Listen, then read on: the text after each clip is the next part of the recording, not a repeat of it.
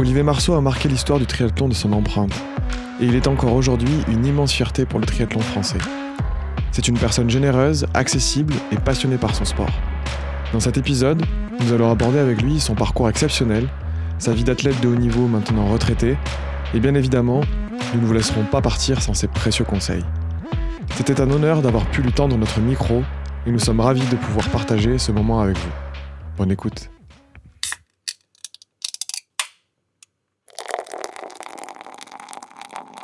T'as peur d'avoir mal.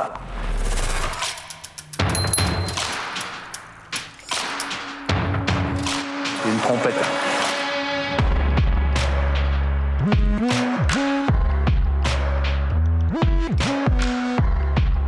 Bienvenue sur le podcast Pinta Triathlon Club, le premier podcast français dédié au triathlon.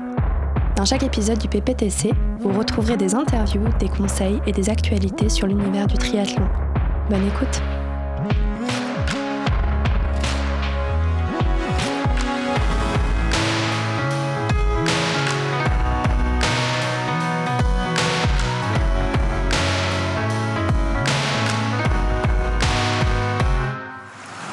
24 dans les... Mais même, même, si, même quand j'avais elle faisait ça, j'aurais craché dessus. Bonjour à tous et bienvenue sur le podcast du PPTC, le premier podcast français dédié au triathlon. Aujourd'hui, euh, nous avons le privilège et l'honneur, avec Thibaut, d'interviewer Olivier Marceau, triathlète franco-suisse avec un très très beau palmarès, champion du monde de, de, France et du monde pardon, de triathlon, en 2000 à Perse en Australie et champion d'Europe de Xterra triathlon. Bonjour Olivier et bonjour Thibaut. Bonjour. Bonjour à tous. En premier lieu, merci beaucoup euh, Olivier d'avoir euh, accepté euh, l'invitation du PPTC pour cette interview. c'est un réel honneur pour nous et j'avoue que j'en ai presque la voix qui tremble. J'espère que ça s'entendra pas trop. ah bah là c'est un invité de marque pour nous. On, a de la chance. Plaisir partagé. Au programme de cet épisode, un contenu très très très riche vous attend. nous allons tout d'abord découvrir le très beau parcours d'Olivier, qui reviendra sur ses meilleurs souvenirs de triathlète professionnel, pour ensuite nous parler de son activité de coach euh, d'aujourd'hui et nous prodiguer de précieux conseils sur la pratique du triathlon. Alors si on commence, euh, Olivier, pour nos auditeurs qui ne te connaissent pas, euh, est-ce que tu peux te présenter s'il te plaît? Alors je m'appelle Olivier Marceau, donc j'ai 47 ans, je vis à Saint-Raphaël dans le Var. Et euh, mon activité principale, c'est entraîneur justement du club de triathlon de la ville de Saint-Raphaël. Ah, ils ont de la chance, les triathlètes de Saint-Raphaël. Ouais. moi, aussi, j'ai beaucoup de chance parce qu'ils sont très sympas. Ok, bon, bah, ça va, c'est dans les deux sens, c'est cool. Euh, 47 ans et un bon coup de pédale encore. Hein. On, ah, a, ouais. on a pu le constater. On le confirme. un peu trop d'ailleurs. Il y a quelques restes, mais on peut faire mieux. Euh, si on rentre dans le détail, tu as commencé la, pratique du triathlon euh, à quel âge et comment t'en es venu à ce sport? Alors j'ai commencé le triathlon donc en 1988, j'avais 15-16 ans. C'est vrai que j'ai toujours été très sportif euh, adolescent, je touchais un peu à tout, mais j'ai jamais été vraiment passionné par un sport ni investi complètement dans, dans une discipline. Et par bonheur, en classe de troisième, j'ai eu mon professeur d'EPS qui pratiquait lui le triathlon. Et il m'a proposé donc de, de m'entraîner avec lui, de découvrir la discipline. Ah génial. Et euh, j'ai commencé donc à ses côtés et j'ai été vraiment séduit rapidement par l'aspect varié des trois disciplines, le, le, challenge de progresser dans une discipline sans regresser dans les autres. Et voilà, ça, m'a plu, j'ai eu des bons résultats et de fil en aiguille, ça, ça, le, mélange a pris, quoi, on va dire. Ouais, bah je confirme. Trop bien. Euh, et pour nos jeunes euh, auditeurs qui, voudraient peut-être euh, eux aussi se lancer dans la pratique professionnelle du triathlon, est-ce que tu peux nous dire à quel moment finalement tu t'es dit bon, ok, j'ai le niveau pour faire une carrière et je me lance? Comment ça se passe? Alors ça c'est une bonne question et euh, j'y ai souvent répondu et c'est vrai que le, le paradoxe c'est que j'ai jamais vraiment pensé à, à faire carrière, j'ai toujours euh, privilégié le côté plaisir et euh, je me suis toujours dit que voilà il fallait d'abord avoir des résultats et une fois que les résultats sont là on peut envisager quelque chose mais si on commence par euh, rêver de, de devenir professionnel on s'expose souvent à une déception et ça c'est ouais. un peu risqué. Alors que si ouais. on prend plaisir à ce qu'on fait et si ça marche bien, tant mieux. Si les résultats sont là, et ben tout se profile, tout se, tout s'enchaîne et on arrive finalement à, aux fins qu'on qu s'était fixé. Oui, en plus euh, une déception et puis euh, aujourd'hui c'est un, un, sport euh, qui reste un peu euh, peu répandu et, et à l'époque encore moins. Donc euh, aussi faire carrière, se dire je vais faire carrière dans le triathlon, je vais en vivre, ça devait être en plus Oui, inaccessible. C'est vrai qu'à l'époque, c'était un sport vraiment très confidentiel et il y avait très peu de, de pratiquants. Beaucoup de gens ne savaient même pas ce que c'était. Ils avaient vaguement l'idée que c'était l'enchaînement de, de plusieurs sports, mais sans Ouais. trop pouvoir les citer ni, ni donner l'ordre. Donc euh, le professionnalisme, c'était un, peu l'âge de Mhm. pierre. Et, et bon, j'ai eu la chance de faire partie des, des premiers à pouvoir en vivre et, de pouvoir de- de- d'en avoir vécu quasiment toute ma vie. Donc c'est, pour moi, c'est, c'est vraiment un grand bonheur. Et, et par contre, c'est vrai que je ne l'ai pas planifié avant.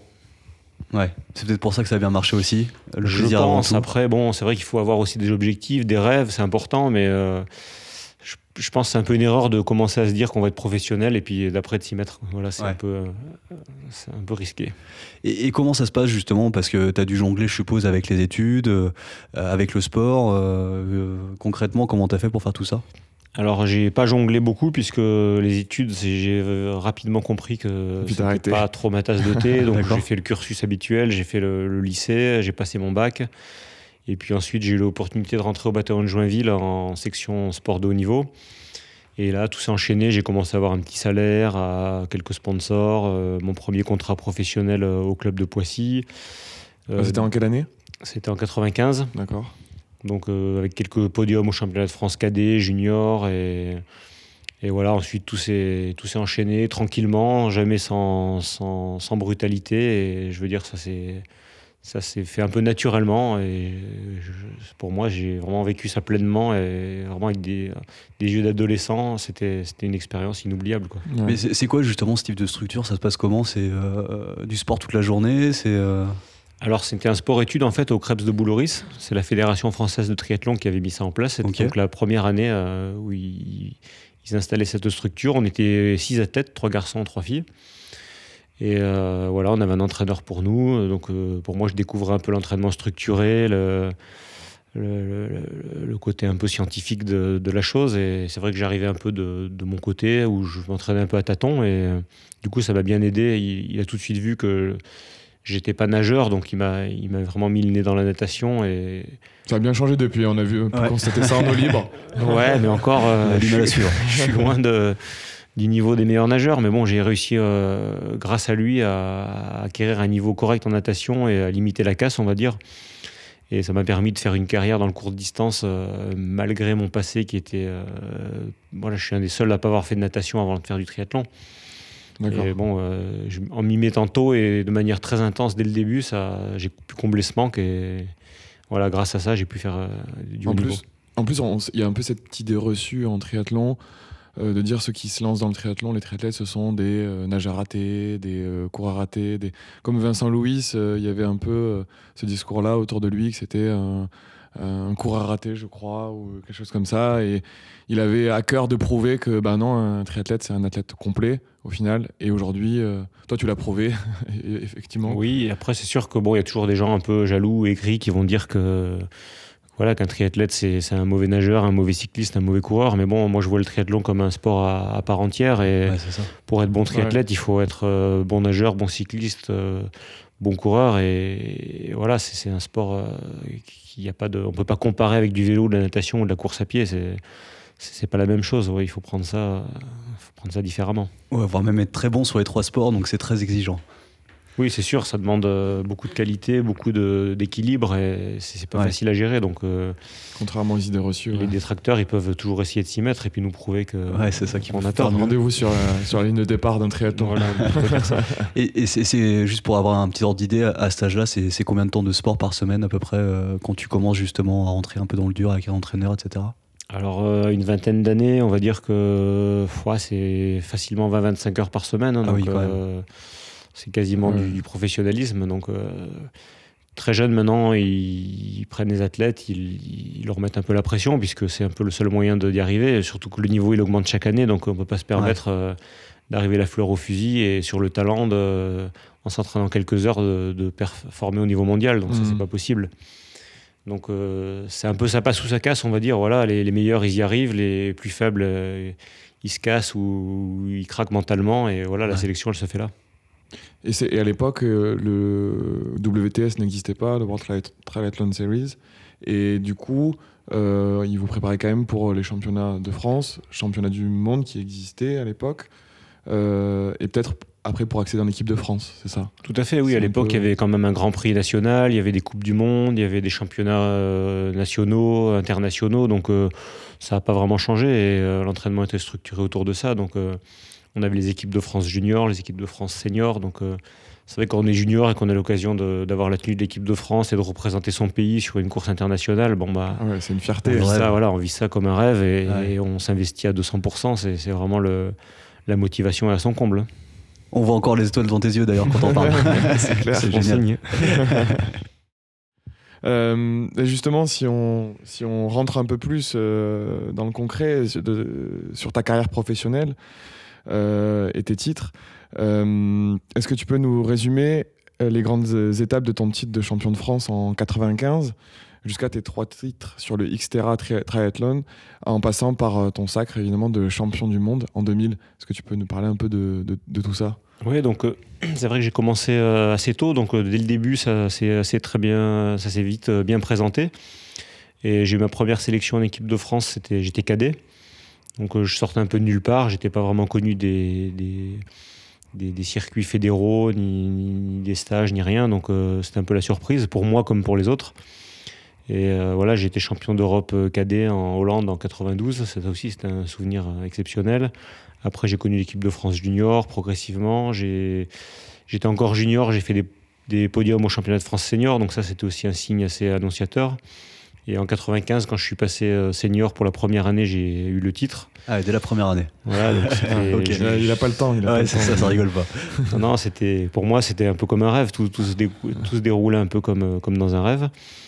Et puis après, on a Mais- eu. mais du coup, tu gardes les pieds sur terre à ce moment-là quand même toujours? Oui, oui, Tu, c'est sûr. tu bon, dis ça peut s'arrêter à tout moment, on sait pas. Voilà, ouais, c'est vrai qu'on se dit que on a fait déjà un bon bout de chemin et qu'on est arrivé à quelque chose de, de sympa, mais on peut toujours aller plus loin. Donc on a d'autres Mm. objectifs et on essaie de voir après le niveau international et euh, de représenter son pays sur des championnats d'Europe, du monde. euh. Donc euh, ensuite, en 96, on a eu l'espoir que les- le triathlon soit au programme olympique, mais ça n'a pas été le cas. On a été un peu déçus. Ça a été euh, plus ou moins annoncé. Puis après, finalement. euh, c'était qu'en 2000 finalement qu'ils ont mis le triathlon au niveau des, des Jeux Olympiques. Ah oui, donc 4 ans plus tard. euh, Voilà, donc par contre à partir de 96, on savait qu'en 2000 il y aurait du triathlon aux Jeux, donc là c'était vraiment la motivation euh, d'aller aux Jeux et de participer aux Jeux Olympiques. C'est aussi hein, là c'est le, le niveau euh, maximal. hein, je veux dire, on peut pas pour un athlète on peut pas rêver mieux. Donc pour moi ça m'a ça m'a ça m'a vraiment donné des ailes et j'ai- j'ai- c'était mon, mon but ultime, c'était de, de- de faire les Jeux en 2000. Voilà donc. Ouais. euh, C'est vrai, c'est- mieux d'être euh, champion olympique que champion du monde finalement, en tant que- que- qu'athlète? Ouais, je pense que champion olympique est quand même une portée plus grande que champion du monde, Ouais. surtout en triathlon, puisque le triathlon c'est un sport un peu modeste ou peu médiatique. Donc, euh, un champion du monde de triathlon, on va pas trop en parler, alors qu'un champion olympique, euh, Ouais. tout le monde va prendre. Va rela- oui, on va, Ouais, ouais. on va- l'info va être plus relayée. Et c'est plus les- médiatisé. voilà, les épreuves. euh, même, euh, je pense que mon, ma participation au jeu a été plus médiatique que mon titre de champion du monde, même si j'ai pas eu de médaille. Donc, si j'avais eu une médaille, ça aurait été encore un cran au-dessus, à mon avis.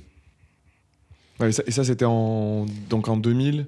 Voilà, c'est en l'année 2000, donc où j'ai fait. au JO. En ouais. fait, le, le championnat du monde servait de sélection pour les Jeux. Donc, Ah oui, euh, d'accord. j'avais vraiment mis toutes les chances de mon côté pour, euh, pour faire une performance. J'étais parti m'entraîner en Australie, donc sur les lieux de la course, euh, trois mois avant. D'accord. Et pour moi, c'était presque plus important de faire une place au- sur l'épreuve de qualification qu'au Jeux, puisque si on se ratait sur la qualification, on n'allait pas au Jeu. Donc, euh, c'était un peu le, le paradoxe. voulais au moins aller euh, au jeu. Voilà, et- donc j'ai tellement misé sur la qualification que je suis arrivé vraiment à 200% sur l'objectif. Et, à- et à cette époque-là, quand tu pars en Australie te préparer, c'est à tes frais C'est comment C'est c'est organisé par, euh, par la par- Fédé par la Non, Fédé Non, c'est- pas forcément, parce que C'est à mes frais, oui. c'est à c'est tes pas- frais. Quoi. C'est- Le but, c'est d'être champion de France. Donc euh, pour l'instant, t'es pas encore dans la team pour aller au JO. Quoi. Si, si, j'étais dans la team pour aller au Ouais. JO, mais il y a- on était plusieurs. Il y avait trois places et on était 5-6. Donc euh, il fallait décider maintenant qui y allait et qui y allait pas. Donc Ouais. c'était un peu la dernière ligne droite. Voilà. Ouais, D'accord. Et euh, c'est vrai que la fédération française mettait à notre disposition des structures très, con- très euh, compétitives en, France, mais euh, moi j'aimais aller m'entraîner plutôt à l'étranger, au soleil, euh, au chaud, avec un groupe qui me correspondait bien. Et donc j'y allais mes frais, il n'y avait pas de souci. Et c'est vrai que là-bas j'ai trouvé vraiment de la motivation, un groupe avec lequel m'entraîner au quotidien, et pour moi c'était euh, une super source de de motivation. Ouais. Donc je suis arrivé vraiment bien, bien entraîné pour ces championnats du monde. Et ce- le coach qui te suit à cette époque-là, c'est toujours le même euh, que qui te suivait il y a quelques années plus tôt? T'as toujours gardé le même Ouais. ou euh, comment ça s'est passé? Ouais. Oui, j'ai toujours gardé Ah, le même super. coach.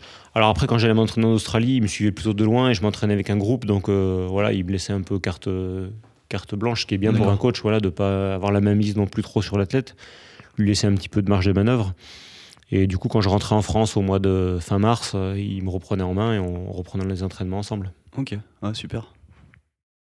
Et donc les JO, euh, donc les JO en 2000, et, et tu, tu y vas quoi. Voilà, donc euh, au championnat du monde, je prends le titre et donc du coup, je sais que je suis qualifié pour les Jeux. Après, ça a été un peu compliqué parce que ça en est suivi euh, une grosse vague médiatique et j'ai été très très sollicité. Du coup, euh, j'ai passé, les championnats du monde avaient lieu en mois d'avril, je crois, fin avril. Donc entre avril, mai, juin, juillet, tout ça, les mois qui ont suivi, j'ai été beaucoup sollicité. J'ai fait beaucoup de, De- d'interviews, de, reportages télé, de déplacements. Et, euh, Les médias s'intéressaient à ce nouveau Oui. sport qui était référencé Voilà, au c'est JO. sûr qu'il y avait pas mal de. Surtout que c'était les Jeux étaient en, en ligne de mire, donc on avait un champion du monde français qui allait participer pour la première fois aux Jeux Olympiques euh, en triathlon. Donc tu étais la vedette, euh, le- l'espoir, enfin l'espoir le triathlon, français voilà, pour euh, les JO. j'étais médaillable, potentiellement médaillable, donc euh, les médias étaient euh, assez intéressés, assez friands.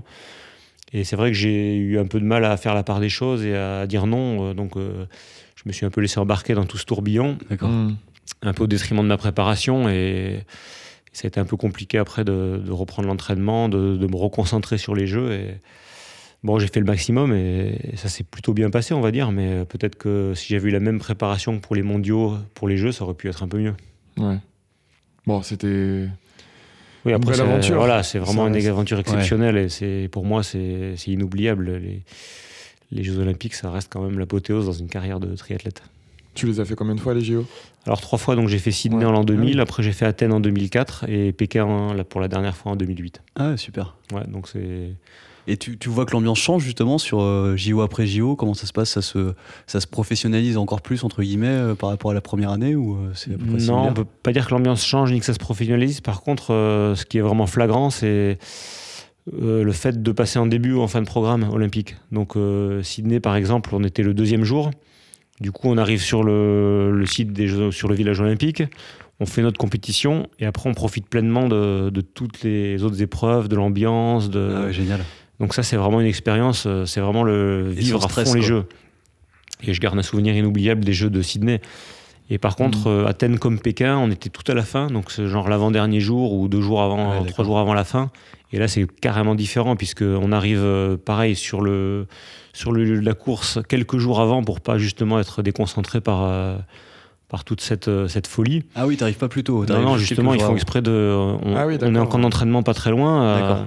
À Pékin, on était en Corée et à Athènes, on était à Chypre.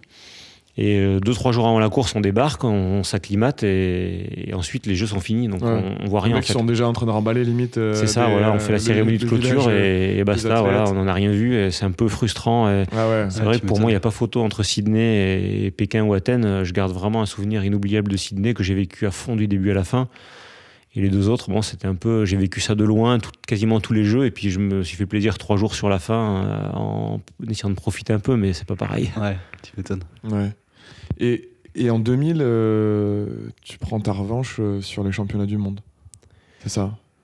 Non, les championnats Non, du monde, c'était avant les jeux. Donc, euh, du coup, c'était la qualification pour les jeux, c'était Ouais. les championnats du monde. Et euh, Ah oui, où je décroche ma qualif en avril et les jeux, c'était en septembre ou fin août. Donc euh, voilà, il fallait. euh, c'est une année bien remplie puisque j'ai commencé à m'entraîner sérieusement, euh, genre début janvier pour les mondes. Et il fallait tenir jusqu'à fin août, début septembre pour les jeux. Donc c'était un peu. Dur de faire les deux, on va dire. Et je me suis concentré sur le premier objectif, qu'il fallait pas que je rate, sinon je j'allais pas au jeu. Et voilà, donc du coup, c'était un peu dur de faire les deux, mais bon, j'ai quand même fait, au mieux, et bon, j'ai pas de regrets. Ouais, ça fait une grosse année finalement. Oui, oui, c'était Euh, une grosse 2000, année bien ouais. remplie et dure à gérer pour moi qui, Ah, ça étonne pas. qui découvre un peu tout ça. Donc, euh, Mais bon, c'est un souvenir inoubliable. C'est vrai que j'avais confondu les championnats de, de France. Ouais. c'est les championnats du monde avant les JO, ouais, c'est ça. Euh, et du coup, on s'est dit euh, qu'une question qui pourrait être intéressante, c'est quel est ton plus, ton plus beau souvenir dans toute ta carrière? Est-ce qu'il y a une course en particulier, euh, un moment dont tu te souviens et qui, qui est vraiment euh, à, et à retenir, à placarder Ouais, c'est dur de, de, de, de résumer ça euh, comme ça, mais euh, je vais dire qu'il y a plusieurs catégories dans les courses. Moi, j'ai trois courses qui m'ont marqué par leur aspect au niveau sportif, on va dire, au niveau résultat, performance. C'est donc mon premier titre européen en, en junior. Alors que je m'y attendais pas, j'en ai parlé tout à l'heure, c'était un peu le- la surprise. euh, Premier résultat international, champion d'Europe. euh, Là, c'est.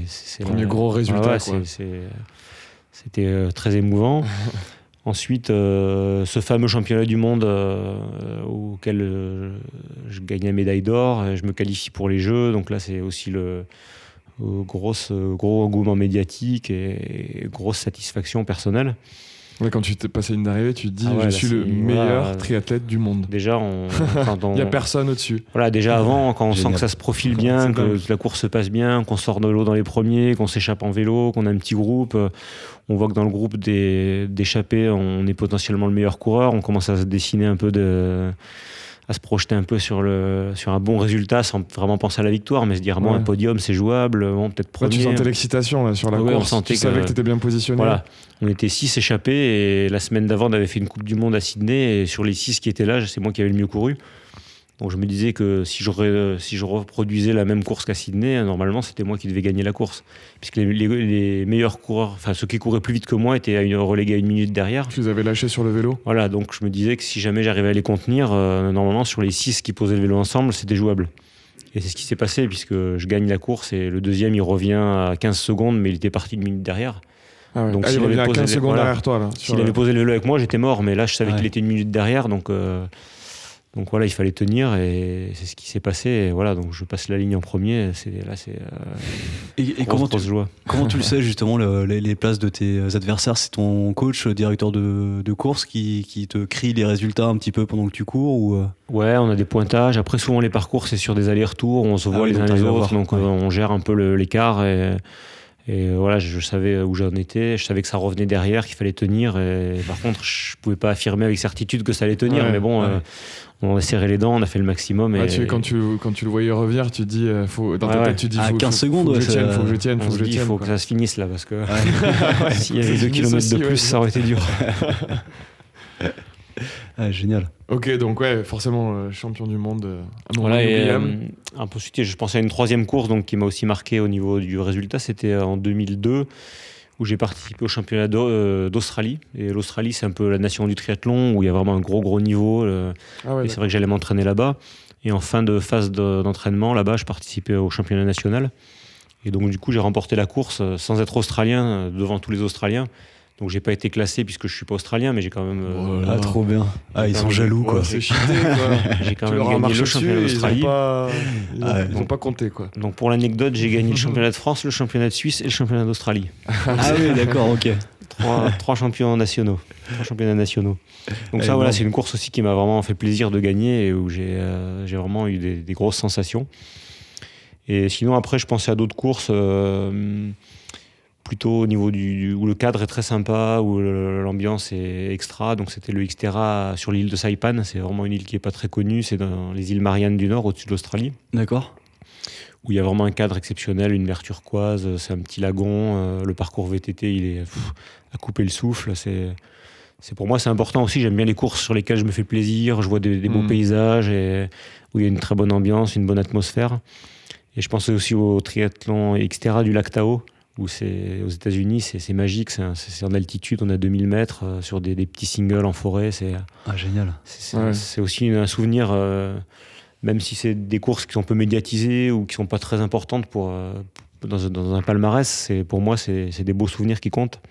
C'est vrai que le paysage, prendre du plaisir et voir des, voir des beaux paysages, c'est c'est important en triathlon. Ouais. Pour tous les triathlètes amateurs qui Ouais. peuvent nous écouter, euh, certes, il y a la performance, certes, il y a le vrai. fait d'achever un, tri- un triathlon, mais euh, il y a aussi euh, profiter de- du moment, profiter plaisir, de la ouais. vue, se faire Ah, plaisir. sûr, ouais. Et à l'entraînement, c'est important, pareil. j'ai constaté euh, en Mm. triathlon. euh, ouais. Je pense que sur les entraînements, c'est un peu pareil aussi, se faire plaisir, voir des beaux paysages. Enfin, pour moi, en tout cas, c'est, hyper important et j'adore rouler dans des, dans des endroits un peu, un peu magiques, en montagne ou, ou des, des trucs où vraiment on s'en rappelle, euh, loin de la civilisation, loin de tout ce qui est ville et tout ça. C'est... Bah là, à Saint-Raphaël, euh, t'es euh, t'es bien loti. Hein. Ah ouais. La chance de découvrir quelques routes. euh, C'est une C'est très belle un, c'est un beau coin. Ouais, ouais, c'est vrai qu'on on profite du spectacle tous les jours, on s'en lasse pas et j'essaye de, de me dire que bon, tous les jours, euh, j'ai beaucoup de chance et c'est c'est un endroit qui est vraiment privilégié.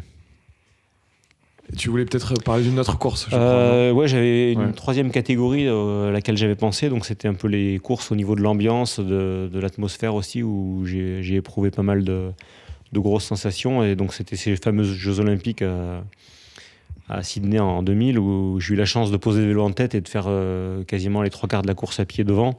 Ah ouais. Donc là, au niveau de l'ambiance, c'était vraiment euh, Incroyable, gros frissons. quoi. Le- Il y avait la foule vraiment qui, qui hurlait, c'était les, les caméras télé devant, euh, l'hélicoptère. Enfin, il y avait, on sentait vraiment que c'était le. la- Tu te la- dis, mais c'est pour moi toute cette Ouais, attention la- là c'était très très impressionnant.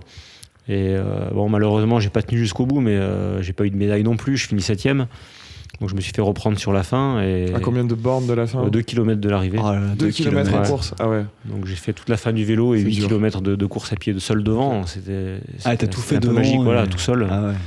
Et euh, après, bon, euh, même si j'avais pas la médaille à l'arrivée, j'ai pas été vraiment déçu. J'étais content d'avoir animé la course, d'avoir euh, porté le maillot euh, de la France euh, fièrement. Et voilà, c'était, ça reste un souvenir euh, exceptionnel. Et je pensais aussi à l'Ironman de Nice que j'ai fait en 2010, où pareil, je suis sorti dans les tout premiers de l'eau et j'ai pris le vélo directement en tête. Et là, j'ai fait les 180 km du parcours euh, seul devant et toute la course, enfin la moitié de la course à pied aussi euh, seul en tête.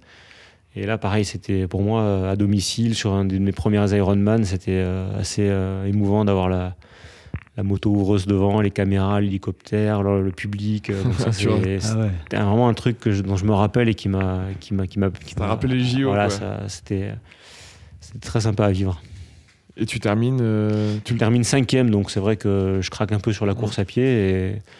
Mais bon, après, c'est c'est quand même satisfaisant d'a- d'avoir mené la course, d'avoir animé un peu le, le truc. Pour, euh, voilà, c'est presque pour moi plus satisfaisant que de sortir de nulle part et d'aller gagner la course euh, tout à la fin. Bah, surtout sur un Mm. format que tu maîtrises, enfin que t'as pas trop pratiqué finalement parce que t'étais plutôt sur des formats euh, Oui. M finalement. Je venais du court distance, c'était un de mes tout premiers Ironman, donc c'était aussi pour moi la découverte. Et, et c'est vrai qu'il y a une ambiance quand même sympa.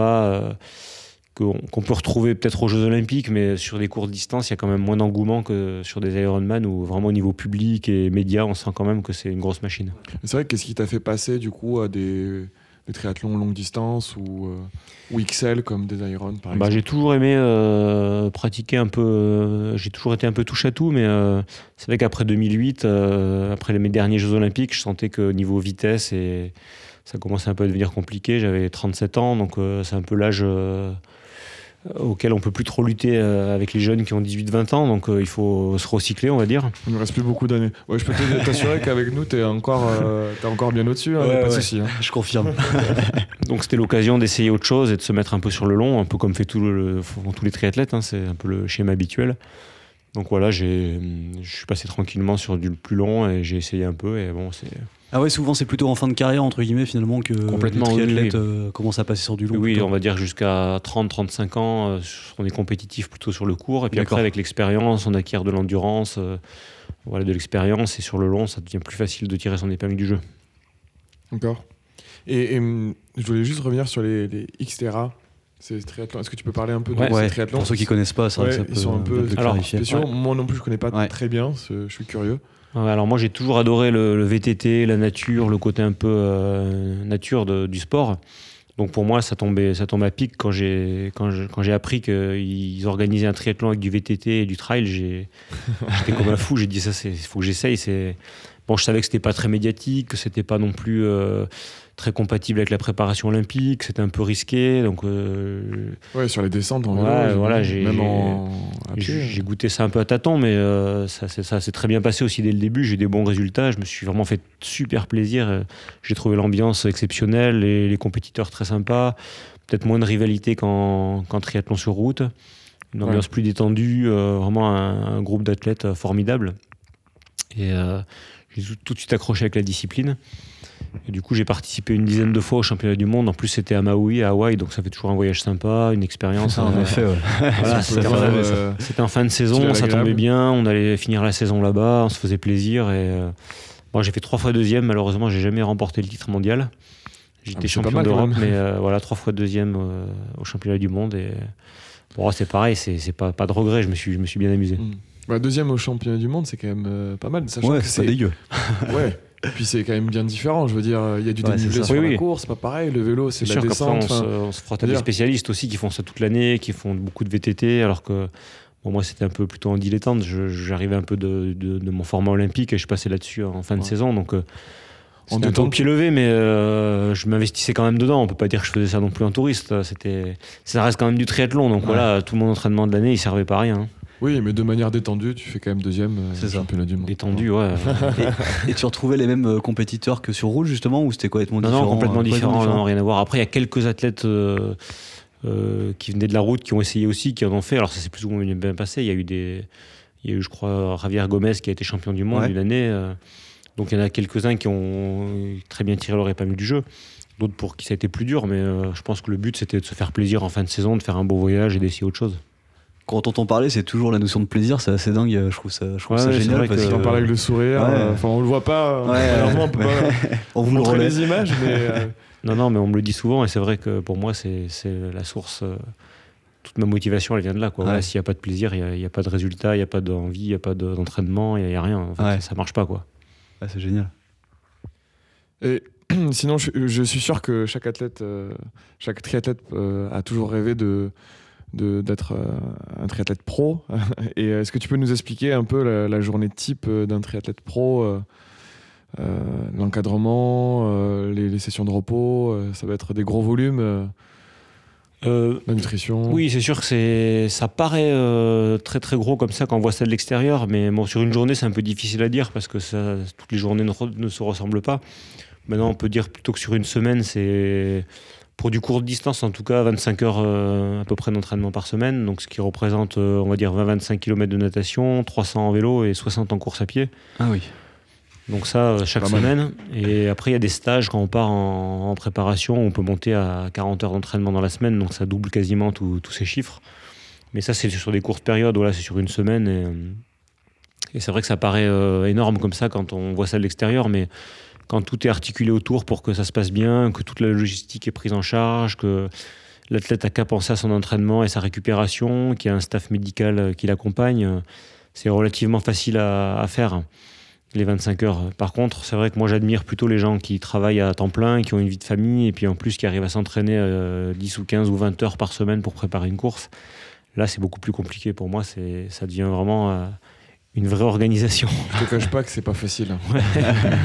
Et encore, on n'a pas de vie de famille euh, Oui, en oui. tant que tel avec des enfants, etc. Oui, c'est Mais- ça. ouais. Euh, mais ouais, ça prend beaucoup de temps et d'énergie. Mm, c'est sûr. Et euh, l'encadrement justement médical, c'est quoi? C'est un kiné? C'est euh, un ostéo? Je sais pas. Oui, oui, bah, dans chaque ouais. euh, team national, il y a, il y a des kinés, des masseurs, des médecins, des ostéos. Donc, D'accord. euh, on est pris en charge, on est massé, euh, les repas sont prêts, sont équilibrés. euh, y a- y voilà, il n'y a, qu'à penser à son entraînement. Donc, euh, c'est entraînement, récup et, et soins. Donc, finalement, c'est Ouais. assez facile de, de se faire 40 heures dans la semaine dans ces conditions. D'accord. Et l'ambiance avec les autres, avec tes collègues entre guillemets compétiteurs, ça se passe comment? C'est cordial? C'est des potes? Ouais, alors le triathlon, c'est vraiment un sport très, très convivial, très Ouais. sympa. Je trouve que c'est aussi ça qui m'a plu dans ce sport, c'est que il n'y a jamais eu d'animosité, ni de, ni de guéguerre, ni de clan.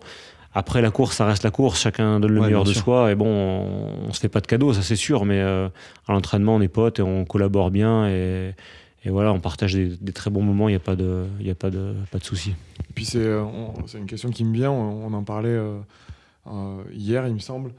On est, il n'y a, pas vraiment de, de dopage aussi. Enfin, c'est pas, c'est pas quelque chose de de répandu aussi. C'est pas un sport qui est touché par ça. Je pense pas. Non, c'est vrai que la, la, la Comme- culture du triathlète, c'est quand même euh, c'est un sport moderne. C'est un sport où voilà, il n'y a pas trop d'antécédents de, de ce côté-là. Après, bon, euh, de dire qu'il n'y en a pas, c'est peut-être un peu, euh, un peu s'avancer, mais euh, Ouais. je pense que c'est un peu partout pareil. La nature humaine, voilà, c'est malheureusement on peut pas on peut pas contrôler tout le monde, mais euh, c'est quand même un sport sain, il me semble, sur lequel il n'y a pas des grosses sommes d'argent qui circulent, donc. euh, Oui, c'est peut-être ça qui fait que. euh, voilà, voilà, ça, c'est sûr que ça aide, euh, c'est sûr que ça favorise, euh, quand il y a des gros montants en jeu, ça favorise la triche. Maintenant, voilà, c'est- assez bien contrôlé quand même, c'est chacun responsable un peu de ce qu'il fait, et je pense que dans le milieu professionnel, c'est quand même un sport très très sain. hmm.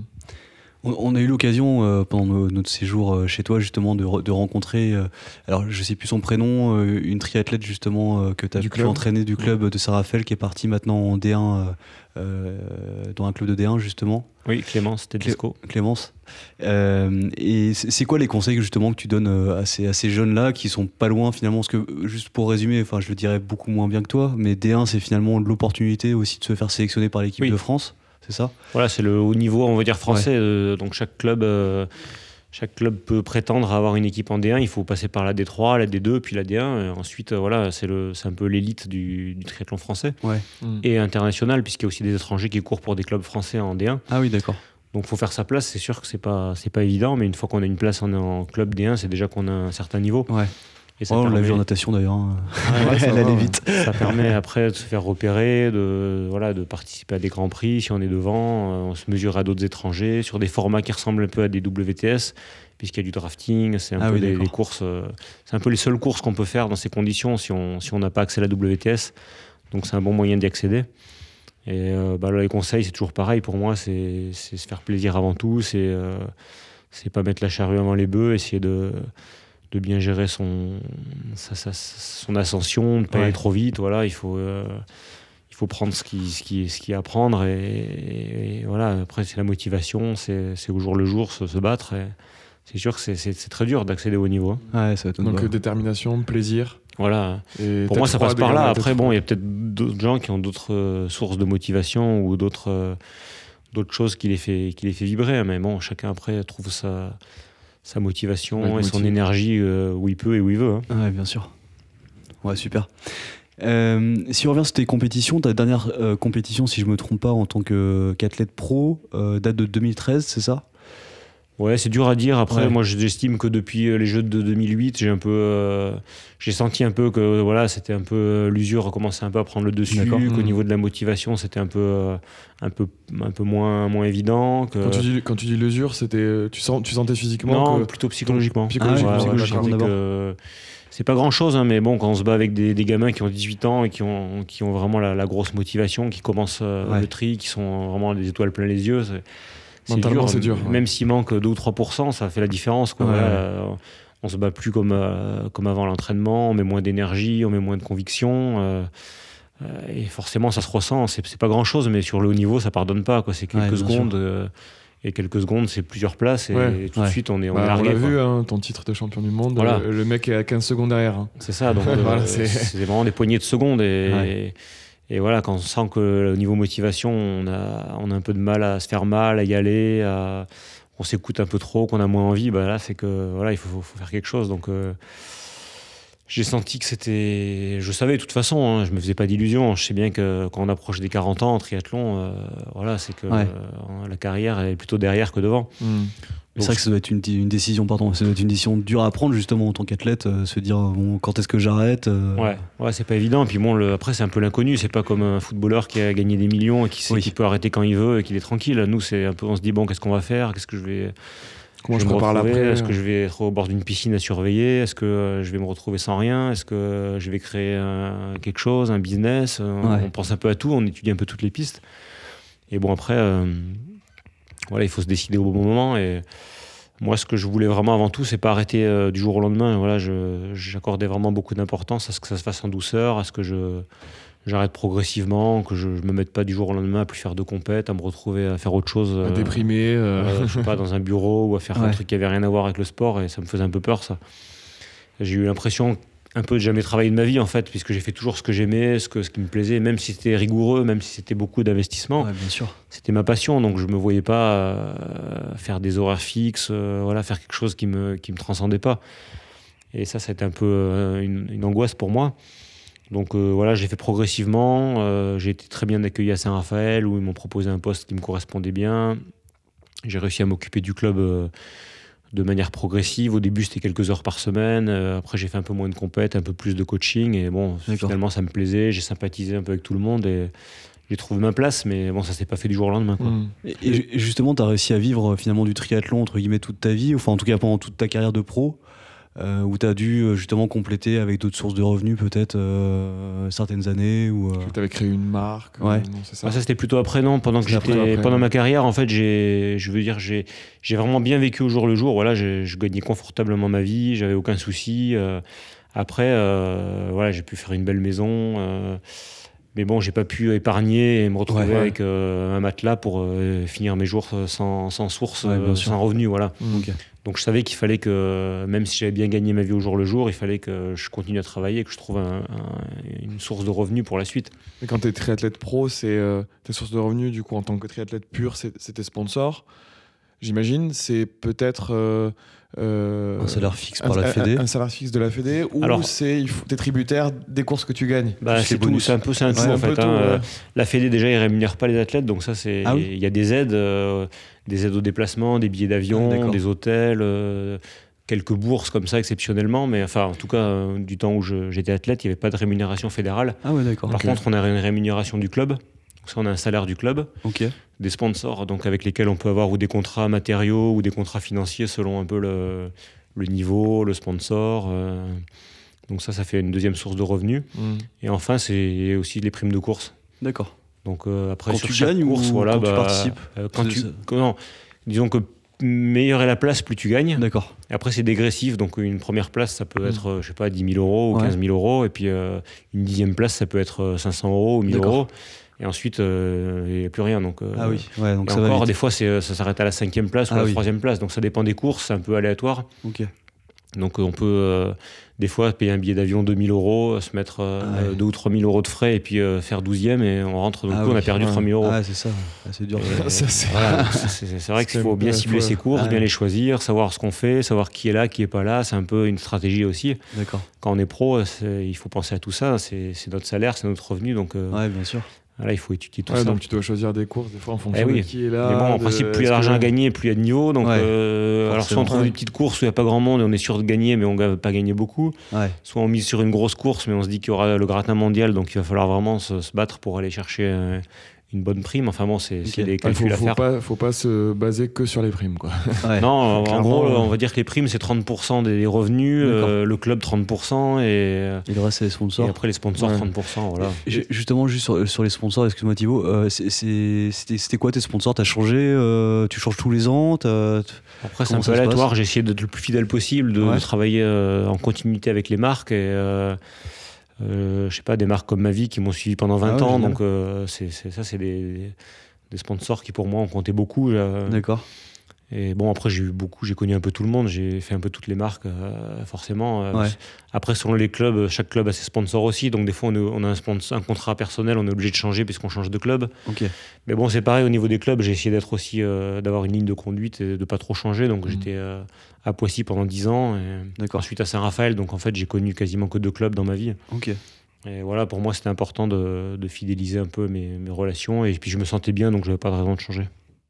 Et pour, pour revenir sur les, sur les courses, j'avais une question euh, qui m'a qui m'a trotté l'esprit.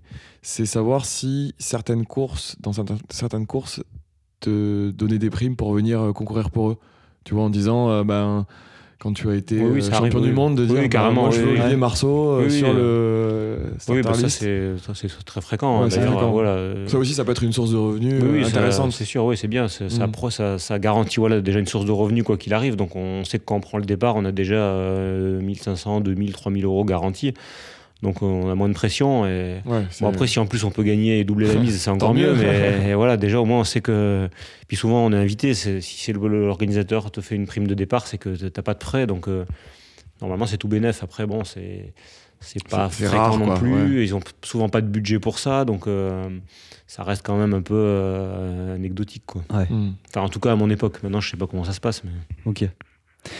Euh, bah, c'est vrai que là, là, on discutait avec toi dans le cadre d'un stage qu'on a la chance de, de suivre dans ta maison euh, chez toi à Saint-Raphaël.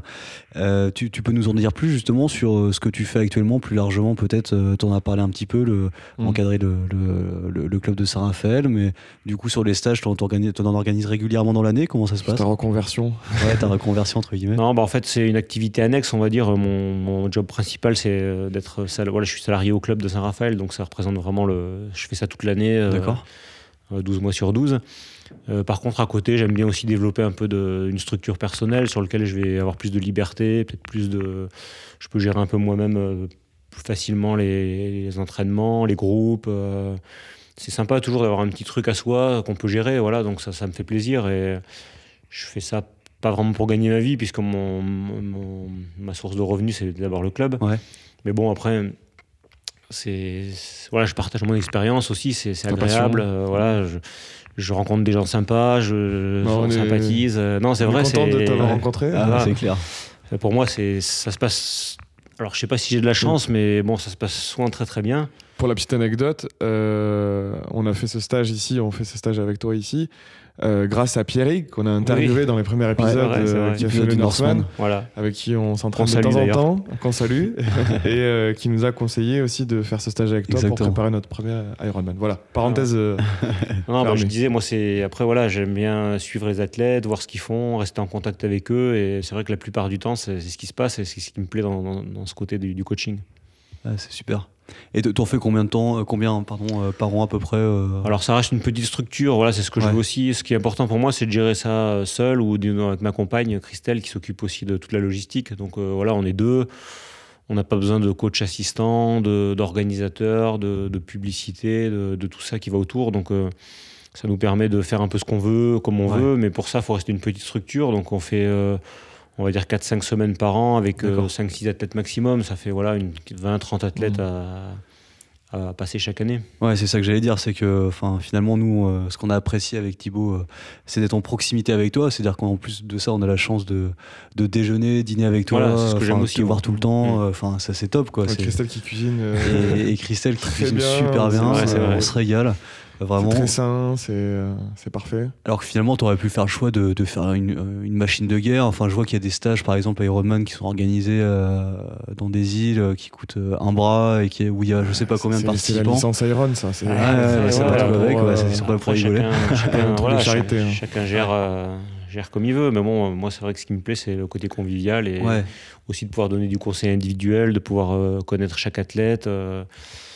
Voilà, après, c'est vrai que j'ai eu des propositions pour du coaching à distance ou pour encadrer des groupes, tout ça. Bon, ça m'intéresse pas spécialement. C'est pas.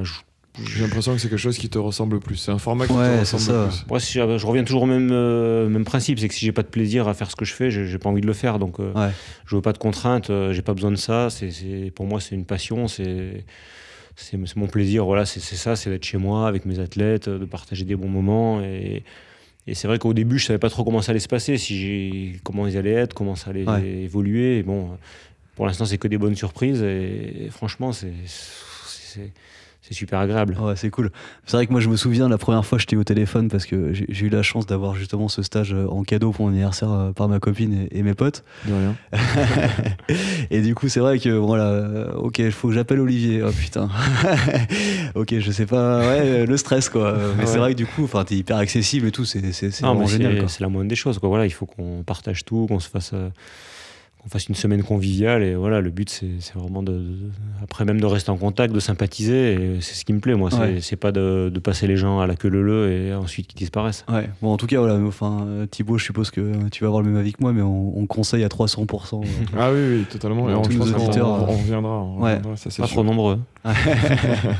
Non et puis euh, c'est priorité au club hein. et, voilà. et du coup euh, avec tes années d'expérience euh, en tant que pro et les nombreux triathlètes euh, que tu as pu coacher. Est-ce que tu peux nous résumer euh, rapidement les trois erreurs les plus fréquentes que tu as pu voir euh, de la préparation jusqu'au jour J? Alors c'est vrai que c'est un peu dur comme ça de résumer trois erreurs, mais bon, globalement, ce que je vois, c'est que souvent la préparation, elle commence trop tôt pour des athlètes qui connaissent pas trop, qui ont un peu pas, qui manquent un peu de confiance en eux. Donc à 6-8 mois de l'objectif, on va attaquer une grosse prépa, et puis euh, finalement, euh, la motivation va s'effriter, la fatigue va s'installer, et c'est un peu le, un peu le, risque pour passer à travers l'objectif. Voilà, c'est de commencer trop tôt et d'arriver prêt avant le jour J. Ensuite, mmh. je trouve que sur la natation, il y a un aspect euh, technique qui est très important et que les triathlètes ont tendance un peu à oublier. Donc il y en a beaucoup qui nagent pour nager, qui font des kilomètres, s'ils n'ont pas fait 3000, c'est qu'ils n'ont pas fait une bonne séance, ou 4000. Alors que bon, il suffirait qu'il se penche un peu sur euh, l'aspect technique, regarder bien la position, la longe, euh, le gainage, et de, Donc le même, pour le même travail, il pourrait avoir beaucoup plus de- d'efficacité. Et enfin, le dernier point, je pensais que c'était peut-être la monotonie dans l'entraînement. Il y a beaucoup de gens qui s'entraînent un peu toujours de manière linéaire, sans faire vraiment de semaines dures ou de semaines souples, ni de séances dures, ni de séances souples. C'est un peu euh, vélo, on va rouler, courir en cours, nager, euh, on nage sans Mhm. trop changer d'allure. Et bon, au final, c'est c'est beaucoup, beaucoup de travail pour euh, peu de progression. Ouais. Alors qu'avec un minimum de- d'organisation, de, de, de planification, on arrive à faire des, des séances dures, des séances souples, des séances ciblées sur de- des allures, de la VMA, du seuil, euh, en vélo comme en course à pied, comme en natation, des semaines de récup et tout ça, tout ça bien articulé. Je pense que ça permet de, ou de s'entraîner beaucoup moins et d'avoir les mêmes résultats, ou de s'entraîner euh, à un nombre d'heures égales et d'avoir des résultats bien meilleurs. Et de garder la notion de plaisir dont tu parles aussi depuis le début. Ouais, euh, c'est important. Après, c'est vrai que moi, j'aime bien aussi me consacrer à des gens qui font ça en amateur, en débutant. C'est ce qui me plaît.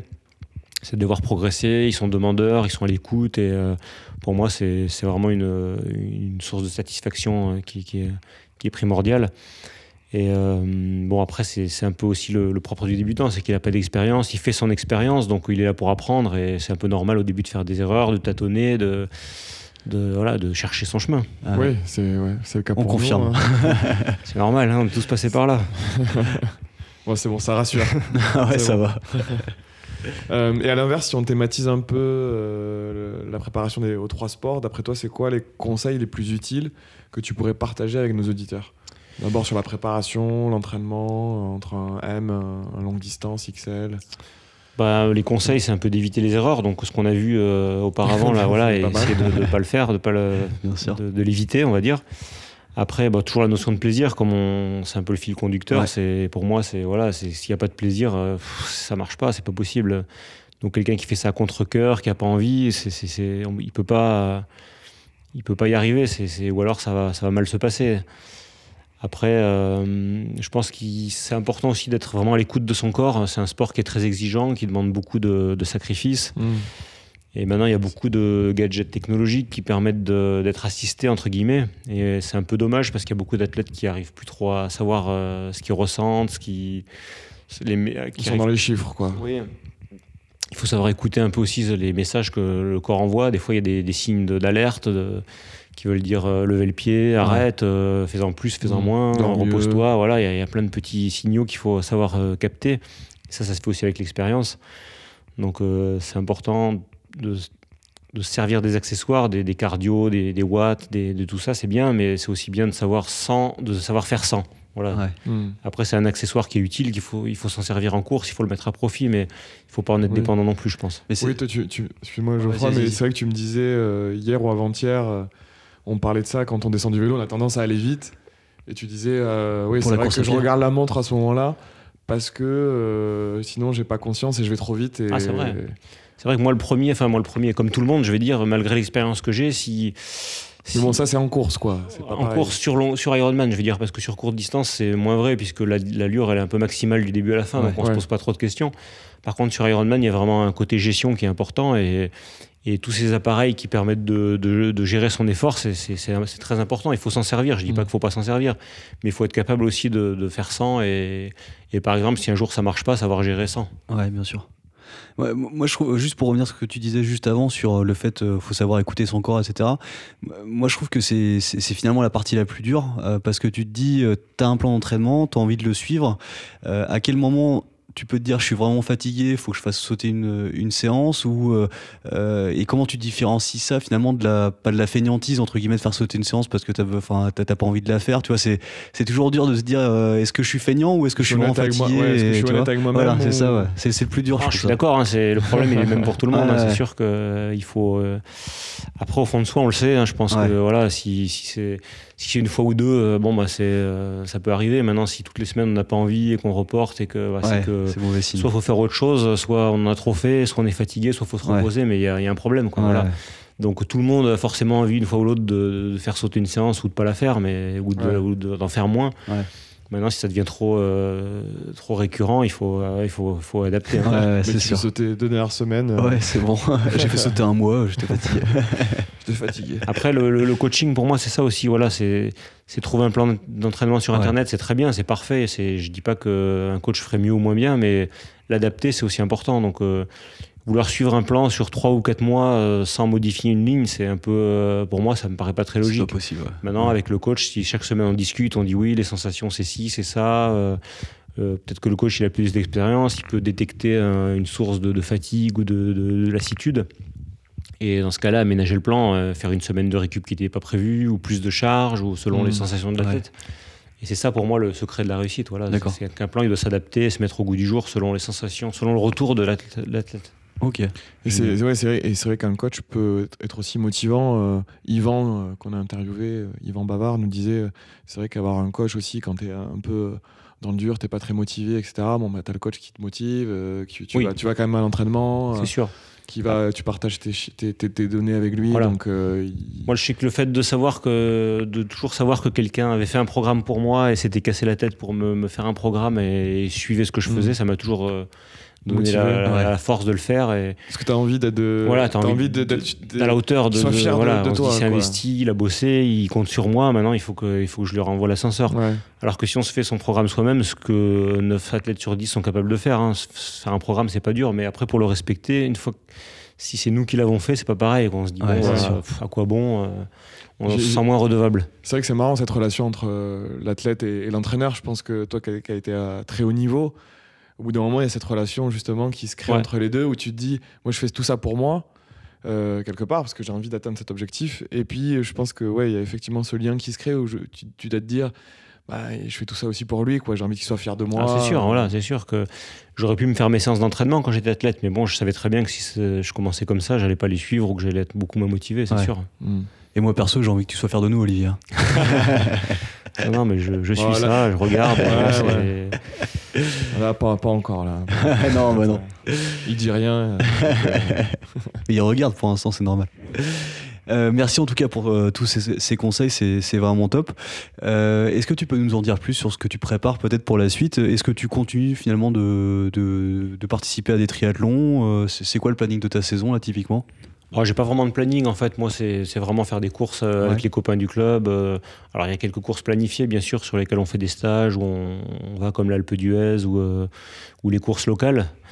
Mais je fais pas vraiment de planification toute faite à l'avance. Après, j'aime bien aussi improviser. Donc, des fois, il y a des courses qui se greffent comme ça, presque du jour au lendemain. hein. C'était pas prévu et c'est un peu le. L'aventure quoi voilà on y va on sait pas trop comment ça va se passer ni comment s'organiser et ça ça me plaît aussi Ouais, C'est un peu la sortie entre potes, quoi. Ouais, voilà, on part, on sait qu'on va faire un week-end cool, on est en camping ou en, en location. Ouais. Et bon, euh, voilà, c'est c'est un peu l'apéro, la fête, euh, le tri, la course, l'ambiance. Après la course, euh, voilà, il y a pas que Ah, ça a l'air sympa. avant et après. Ah, qu'on y va On te suit nous. Après, il y a des courses, voilà, comme le. On n'arrivera pas à suivre. Non, comme non. l'Alpe d'Huez ou comme Nous, on le. Naturman où, où c'est vraiment il y a une bonne ambiance. le euh, dans les gorges du Verdon, c'est vraiment un site exceptionnel. Et là, on part pour tout le week-end, du vendredi au, au dimanche, et c'est en famille avec les, les- les femmes, les enfants, Ah, une trentaine, c'est Ah, vraiment c'est cool. super, ça.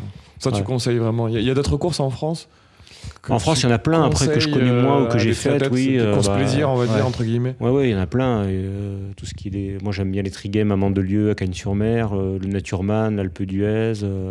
Bon, je vais sûrement en oublier, mais bon, euh, Mm. Le triathlon de Saint-Raphaël aussi, euh, 31 mai, euh, qu'on organise avec Ah le ouais, tu club. bien celui-là aussi que j'ai jamais fait, mais enfin, si que j'ai fait il y a longtemps, mais jamais en tant que. J'ai jamais participé, en- puisque j'organise avec le club, donc on est Ah, sur l'organisation. Ouais, il faut pas dégoûter les gens, faut, faut qu'ils s'inscrivent, tu Non, non, vois, non. euh, sinon. Non, si mais tu bon, vas voilà, il y a- sur la, il- la starter list, ils vont dire bah non, c'est Il y a mort. plein de courses très sympas à faire et voilà, il suffit de- d'arriver avec une bon état d'esprit et une bonne, bonne bande de copains et ça se passe bien. Ah, génial. Donc euh, cette année, euh, tu fais l'Alpe d'Huez euh, de façon certaine, c'est ça ou, Ouais, ouais, euh, bah, chaque année on y va, on part la semaine avant, on se fait un petit stage là-bas, on fait un peu tous les l'école de la région. euh, Il y en a qui font le duathlon, d'autres le M, d'autres le. L, donc il y a un peu pour tous les goûts. Ah donc on te reverra là-bas, c'est cool. ouais, ça. carrément, euh, Ouais. je serai sur le, le M, euh, c'est Ah sûr. ouais, donc, génial. euh, le vendredi, euh, comme chaque année. ouais, trop bien. Avant je faisais vrai. les deux, je faisais le L et le M, mais Ah bon, oui. maintenant euh, je fais plus que le M. Ouais, c'est déjà pas mal. Je dire, on prendra le tarot, mais là, on sera Non, mais non, c'est mort. de maths, euh, Pas moi en tout cas. non, mais vous faites le L ou en plus L'histoire d'ex. On fait le, le M, ouais. Ah, Ouais, on fait- on fait aussi le M, on fait aussi le. M. Bon, on se fera une bière avant et après. Ouais, Ouais, ouais, peut-être après plutôt. Ça, c'est bien, ça. ouais. Ouais, super. Euh, petite question, euh, petite question bonus pour terminer.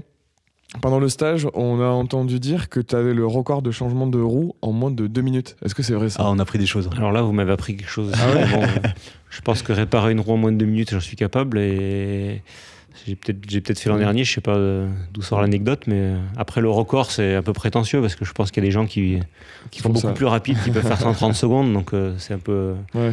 Présomptueux de parler de record, mais euh, ouais, peut-être avec l'habitude, je- à force de, à force de euh, bricoler mon vélo, j'ai un peu l'habitude, ouais. Ouais, je pense que tu t'es dit, euh, quand tu fais des compètes à ce niveau-là, tu te dis, euh, faut que je change ma roue le plus rapidement possible parce que si j'ai un souci, Ah oui, ouais. c'est faut important. que je reparte hein. le plus vite C'est possible. ça, c'est important. Voilà, il faut savoir ma- maîtriser un minimum la mécanique du Mm. vélo et les crevaisons, ça arrive souvent. Donc, euh, si on n'est pas capable de changer une roue assez rapidement, c'est un peu euh, dommage. D'ailleurs, euh, j'en profite, euh, je conseille à tous les triathlètes amateurs de changer, euh, de savoir changer une roue.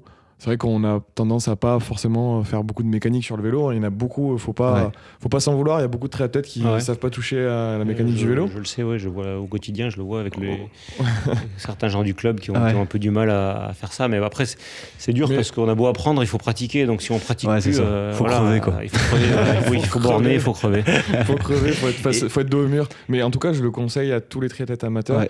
Si vous avez bien quelque chose à apprendre sur le vélo, c'est remplacer euh, une une chambre euh, Ouais. sur une roue crevée parce que ce serait vraiment bête de se préparer pour un triathlon et de devoir euh, perdre je sais pas Arrête- combien de ou arrêter, même. arrêter Ouais, pour fait, une roue crevée. quoi. C'est c'est bête. Surtout les filles. Je vais pas me faire des amis. Et à ce qui paraît, tu as une technique bien particulière. Tu utilises un outil pour démonter les pneus. C'est pas un démonte-pneu. Ah non, Euh, j'utilise mes doigts 9 fois ah sur ouais 10. Je ne me sers pas d'outils en fait. on, je- on justement, nous a dit les dents Les aussi, dents non aussi Les parfois. dents, non, non, non. Non, Non, Ah, On nous c'est aurait menti. Les, doigts, déjà, c'est déjà pas mal. Ouais, on s'est foutu nous. il y a- Ouais. Il y a quelques pneus neufs qui résistent bien et avec Ouais. lesquels c'est impossible. Il faut vraiment des monts de pneus, mais la plupart du temps, ça se fait bien juste avec les mains. Ah oui, ok. Ouais, Ouais, J'arrive euh, pas perso. pas besoin de démonter. ok, très bien. Normalement, ouais. Pourquoi pas? Euh, Bah écoute, euh, je crois qu'on arrive euh, presque à la fin. Et la tradition, ouais. Euh, c'est vrai, bah oui, oui, bah oui, mais ça c'est à la fin. Ouais, ouais, c'est à la fin. Euh, on a une tradition, une tradition dans le podcast Pinta Triathlon Club, c'est de demander à notre invité sa bière préférée. Euh, C'est la question la plus dure de toute l'interview, je pense. c'est- Ouais, ouais, la faut pas se pression, tromper. là, hein. La grosse pression, c'est le cas de le dire. non, bah, euh, pff, ah bah, je suis pas arrêté vraiment sur une marque précise. J'aime bien la bière en général. C'est vrai que c'est c'est plus le moment, le partage, le, le côté sympa que le produit en lui-même. Après, si elle est bien fraîche, ça passe, euh, ça passe tout seul. euh, Après une bonne journée, voilà, en fin de journée de préférence, parce que bon, après, le, le matin, Après le l'entraînement. c'est un peu raide. Après l'entraînement, pas Ouais. forcément. Des fois, Ouais. euh, Ouais, des après fois, il faut une journée de repos, ça peut faire du Mm. bien aussi. Voilà, faut en avoir envie, il faut la partager. Et, euh, après, j'ai toujours l'image de la, la bonne Pietra en Corse. euh, Ah, Ah, Après une bonne randonnée sur le GR20 ou euh, sur une terrasse d'un petit café, là, ça, c'est.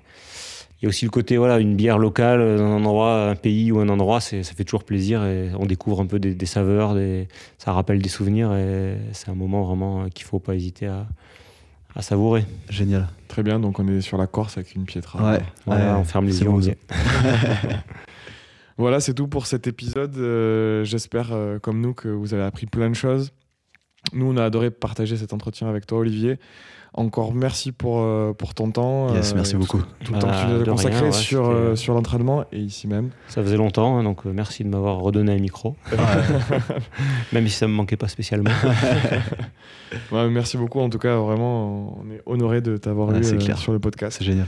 Bon, bah, longue vie à votre podcast et je vous souhaite plein d'auditeurs, plein de nouvelles connexions, de, plein de téléchargements. et On croise les doigts. Merci. On vous invite bah, d'ailleurs, euh, du coup, à, à nous suivre sur Instagram. Écoutez Olivier, suivez-nous sur Instagram. Tout à fait. Euh, donc sur Instagram, at pptc underscore tri, sur le club Strava pptc. Et n'hésitez pas euh, à consulter notre site pptc.fr pour avoir des informations complémentaires sur les épisodes ainsi que des articles autour du triathlon. On va essayer d'en poster un peu plus euh, Ouais. dans les prochains jours, semaines. euh, Voilà. Euh, pensez également à vous abonner sur les plateformes pour ne rater aucun épisode sur Apple Podcast par exemple ou Spotify Exactement. ou d'autres. Et, Euh, et c'est n'oubliez fait. ja- C'est fait, C'est très fait bien. Ouais, Ouais, c'est bien. Olivier, c'est c'est fait pour C'est Olivier, top. c'est- il manque plus que vous. hein, il manque plus que vous, c'est ça. Et n'oubliez jamais que l'important, c'est le club. À très bientôt. Merci encore Olivier et à mon acolyte euh, Geoffroy bien sûr. Merci Olivier, merci Thibaut. Et longue vie au club.